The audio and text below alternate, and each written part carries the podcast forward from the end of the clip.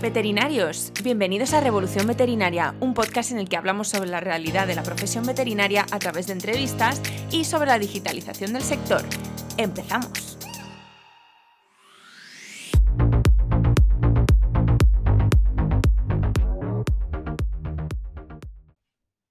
Bienvenidos a un nuevo episodio de Revolución Veterinaria. Os pido disculpas, queridos oyentes revolucionarios, porque he estado unas semanas un poco desconectada de todo este tema, redes sociales y demás, pero aquí estoy para volver a la carga, porque además tenía muchos temas rondándome la cabeza que creo que es importante que hablásemos y por supuesto no os podía fallar. Así que aquí estoy otra vez para traeros otra entrega, en este caso de un tema, digamos, polémico, un poquito como de actualidad veterinaria.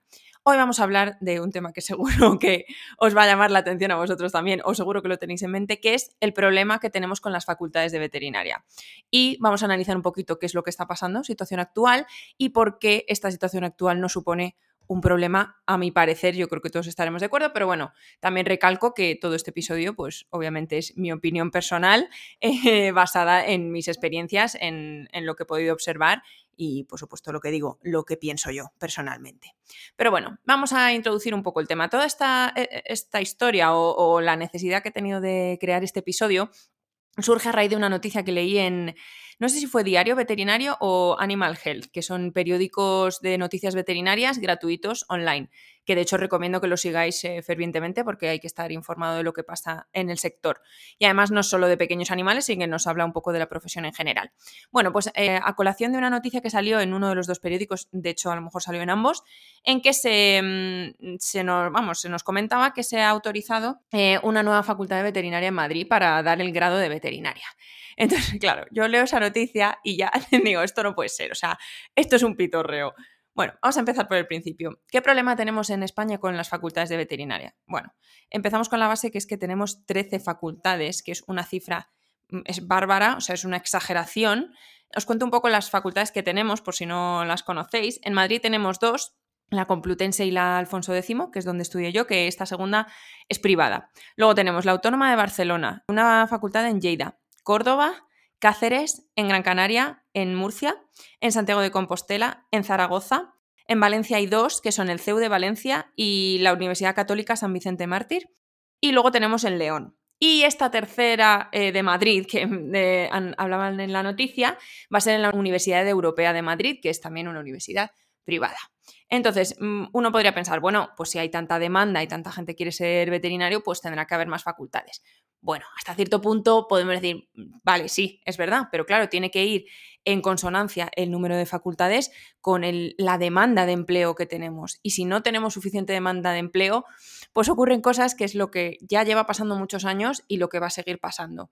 Entonces, ¿qué pasa? Que eh, ya teníamos este problema en España de tener un gran número de, facultades. De hecho, en la Unión Europea, eh, esto lo he cogido datos de, algunas noticias y demás que he leído, pero bueno, la, Unión Europea lo que ha estimado en cuanto a facultades de veterinaria se refiere es que debería haber una facultad por cada 7 eh, a 10 millones de habitantes del país. ¿vale? Entonces, eso en España, si lo extrapolamos a nuestra población, tendría que ser entre unas 4 y 7 facultades. Y estamos en 13 y sumamos una que es 14. Entonces, claro, imaginaros. También otros datos que he extraído de, Internet, de ciertas noticias sobre este tema, es que al año se gradúan unos 1.200 licenciados para unas 600 plazas. Yo no sé si esto se refiere a, en general o a plazas públicas, ¿vale? No estoy segura. Pero bueno, ya mm, por lo menos este dato es bastante significativo que la mitad de la gente, no hay plaza para la mitad de la gente que se gradúa. Entonces, ¿cuál es el problema eh, real de tener mm, ya casi 14 facultades con eh, el sector que tenemos que está ya bastante saturado? Bueno, hay varios problemas. El primero, cuantos más eh, licenciados haya y la demanda de empleo no se corresponda a esta cantidad de, veterinarios graduados en este caso, esto va a hacer que el sector, bueno, esto hace que el sector se vuelva precario y eso es así. Cuando hay muy pocas plazas y hay muchísima gente, hay mucha competitividad, hay, mm, porque esto nos, nos quejamos muchas veces, que entre veterinarios hay mucha competitividad, claro, porque si tu sueño es ser veterinario y tu vocación es ser veterinario, pero hay dos plazas para mil personas, pues mm, bueno, pueden salir ciertas reacciones y ciertos sentimientos un poco malos, que, es, eh, bueno, una competitividad que no es sana, ¿vale? Entonces, esto es una cosa que ocurre y los que trabajamos en, de esto y sobre todo en clínica lo sabemos, que hay mucha competitividad. Eso por un lado. Luego, claro, las condiciones de trabajo también se pueden volver más precarias. Esto ya aquí no quiero tirar piedras a nadie, pero es cierto que si hay muchísimos licenciados, mucha gente que está dispuesta a entrar en estos trabajos, pues si las condiciones son eh, malas, hay, siempre va a haber alguien que las va a aceptar. Porque claro, es como, jolín, pero si hay un montón de gente que quiere ser veterinaria y, y les podemos pagar estos sueldos y los aceptan, pues ¿por qué no? En cambio, si hay muy pocos profesionales, mm, pongamos en ejemplo otros sectores, hay muy pocos profesionales que se quieran dedicar exactamente a esa labor, pues están mucho más eh, valorados, se revaloriza e, e, este, este profesional. En cambio, en nuestro caso, pues mm, se está devaluando, porque hay mucha gente, mucha gente, incluso se llega a devaluar lo que es la propia carrera, porque es como decir, jolín, es que mogollón de gente la hace. Cuanto menos gente la hace, es como que es no voy a decir elitista, pero como decir, jolín, pues es, tiene que entrar la gente muy buena o gente muy buena que realmente lo quiere hacer, el que está haciéndolo realmente lo quiere hacer, y la gente que sale es súper válida, porque es como algo exclusivo, más que mm, elitista exclusivo. Entonces, claro, cuanto menos facultades tuviésemos o menos alumnos, pues yo entiendo o quiero imaginarme que ese tipo de profesionales pues estarían mucho más valorados. De hecho, ahora me está viniendo a la cabeza, que esto lo leí también, que en Francia, que bueno, en Francia la, educación es eh, bastante distinta aquí en España, el tema educativo de universidades y demás, eh, solo hay cuatro facultades de veterinaria. Entonces, ¿qué estamos haciendo? A mí ya, ya veo esos datos y yo digo, pero, o sea, ¿somos los más tontos de, perdón la expresión, pero ¿somos los más tontos de Europa o qué pasa? O sea, ¿cómo puede ser que un país como Francia, que es bastante más grande que el nuestro, tenga cuatro facultades y nosotros tengamos trece? Yo no estoy diciendo tampoco que cerremos la mitad de las facultades. Y luego, mm, gente que conozco que ha trabajado en Francia, de veterinario me comentan que, bueno, los sueldos son bastante más elevados y sobre todo, mm, quitando el sueldo, que ya el tema económico es otra historia, están muchísimo más valorados en la sociedad. También puede ser por esto que estamos comentando, de que, claro, como es más exclusivo la enseñanza, yo he estudiado en un colegio francés, entonces os digo, la, enseñanza es súper estricta, yo no digo que aquí no lo sea, ¿eh? pero ella es súper estricta, súper dura, hasta puntos de llevarte al límite, que no sé hasta qué punto eso está bien o está mal, pero es muy, muy estricta. Entonces, claro, mm, yo me imagino, porque no he vivido en Francia, que haya un veterinario, pues se lo valorará muchísimo, sabiendo, siendo consciente de lo durísima que ha sido su formación y lo exclusiva que es. Volvemos a repetir lo mismo, porque solo hay cuatro escuelas de veterinaria y para entrar tienes que currártelo mucho, tienes que, hacerlo muy, muy bien.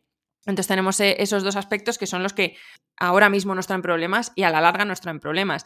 Otro punto también interesante a analizar es eh, la propia enseñanza de la carrera de veterinaria aquí en España. Yo tampoco estoy muy metida en temas académicos, de hecho yo desde que me gradué no sé cómo han cambiado los temarios, alguna vez le he echado un vistazo, pero sí es cierto que se enfoca muchísimo en la rama producción o en la rama clínica, que esto ya lo hemos comentado en otros episodios. Entonces, claro, la gente que ya entra con la idea de querer ser clínico y luego se encuentra esta situación, hay pues eso, unas tasas de frustración altísimas de mucha gente que estudia veterinaria y no se dedica, pero no ni a clínica, o sea, no se dedica al trabajo que puede realizar un veterinario. Y esto también es porque hay mucha gente Claro, si tenemos muchos profesionales, pues es que no hay plazas para todos.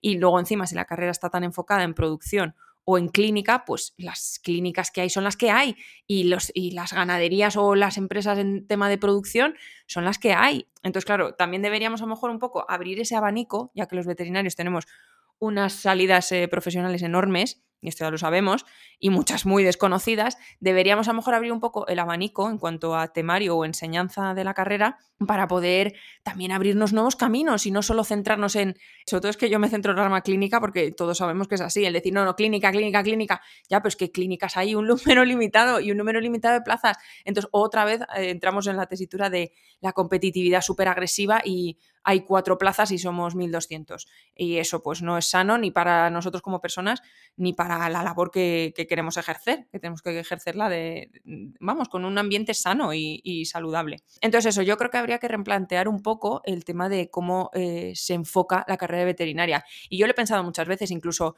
no sé que se ampliase, esto ya lo digo totalmente opinión mía, que seguro que lo escucha alguien y dice, mm, ¿qué estás diciendo?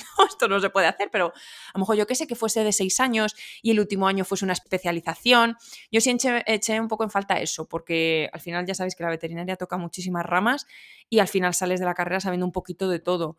Y oye, que a lo mejor te especializas en la carrera en, yo qué sé, animales exóticos y luego decides que no, pero bueno, al menos tienes ya una especialización o incluso puedes salir al mercado, al mercado laboral diciendo bueno, tengo mi eh, grado en veterinaria con especialización en seguridad alimentaria y eso te da puntos o te da más valor para entrar en ese gremio que es el que te puede interesar.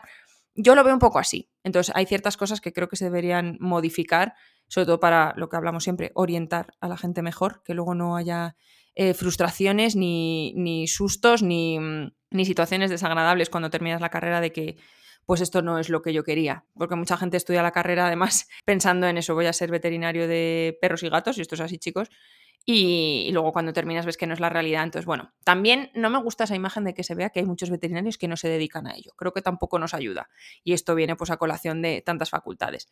Luego ya entramos en un terreno mm, un poco pantanoso, que yo aquí os soy honesta, yo estudié en una universidad privada, entonces tampoco, o sea, las voy a criticar un poco, pero bueno, que yo también, o sea, no quiero ir de hipócrita, pero yo estudié en una, en una universidad privada porque no me dio la nota para, mm, para la pública por una décima. Eh, sí es cierto que pienso, que nunca lo sabré, que si no hubiese habido universidad privada, pues yo hubiese o me hubiese presentado esa actividad otra vez o bueno, yo hubiese encontrado la manera. Entonces, yo entiendo que la universidad privada es una opción buena pues para personas como yo que no te dan la nota y realmente te, te gusta muchísimo la veterinaria y de hecho de allí salen muchísimos buenos profesionales, pero ya entramos en un juego un poco peligroso que es el de los intereses económicos. Entonces, en este caso, cuando yo he leído la noticia de la Universidad Europea que le han autorizado, encima le han autorizado, es que bueno, en fin, han autorizado mm, que, puedan impartir el grado de veterinaria, pues jolín, ya da rabia, porque es como decir, jolín, tenemos un problema ya muy gordo. O sea, le añadimos más leña al fuego, otra facultad más.